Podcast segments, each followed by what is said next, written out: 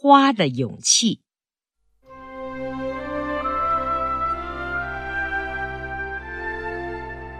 四月的维也纳真令我失望。大片大片的草地上，只是绿色连着绿色，见不到能让人眼前亮起来的明媚的小花。没有花的绿地是寂寞的。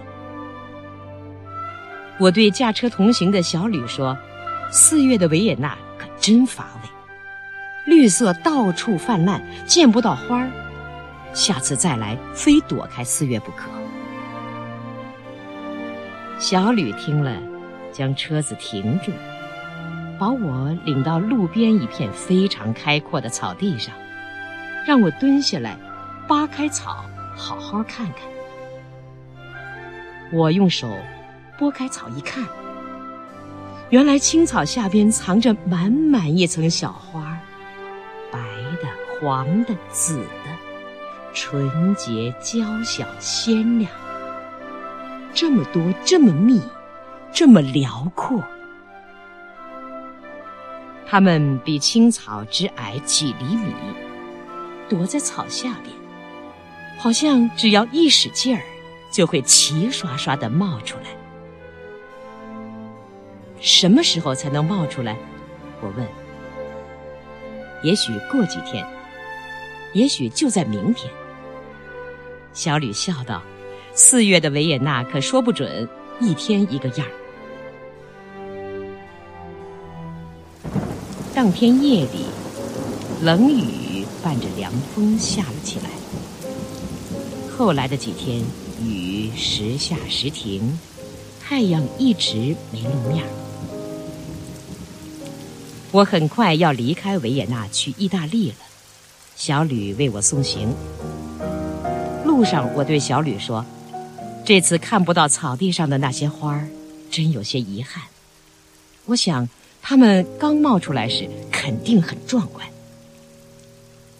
小吕驾着车没说话。大概也有些为我失望吧。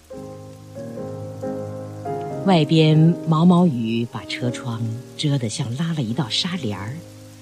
车子开出去十几分钟，小吕忽然对我说：“你看窗外。”隔着雨窗看不清外边，但窗外的颜色明显的变了，白色、黄色、紫色在车窗上流动。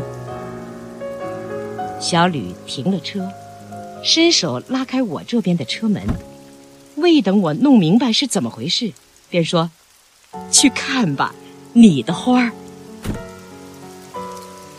迎着吹在脸上的细密的凉凉的雨点儿，我看到的竟是一片花的原野。这正是前几天那片千万朵小花藏身的草地。此刻，那些花一下子全冒了出来，顿时改天换地，整个世界铺满了全新的色彩。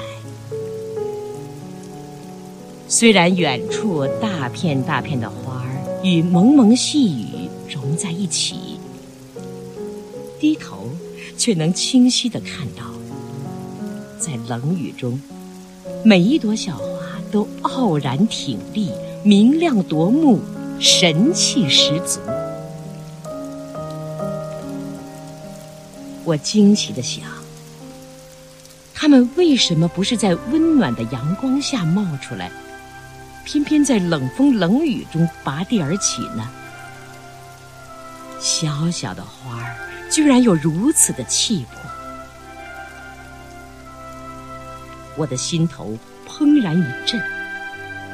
这一震，使我明白了生命的意味是什么，是勇气。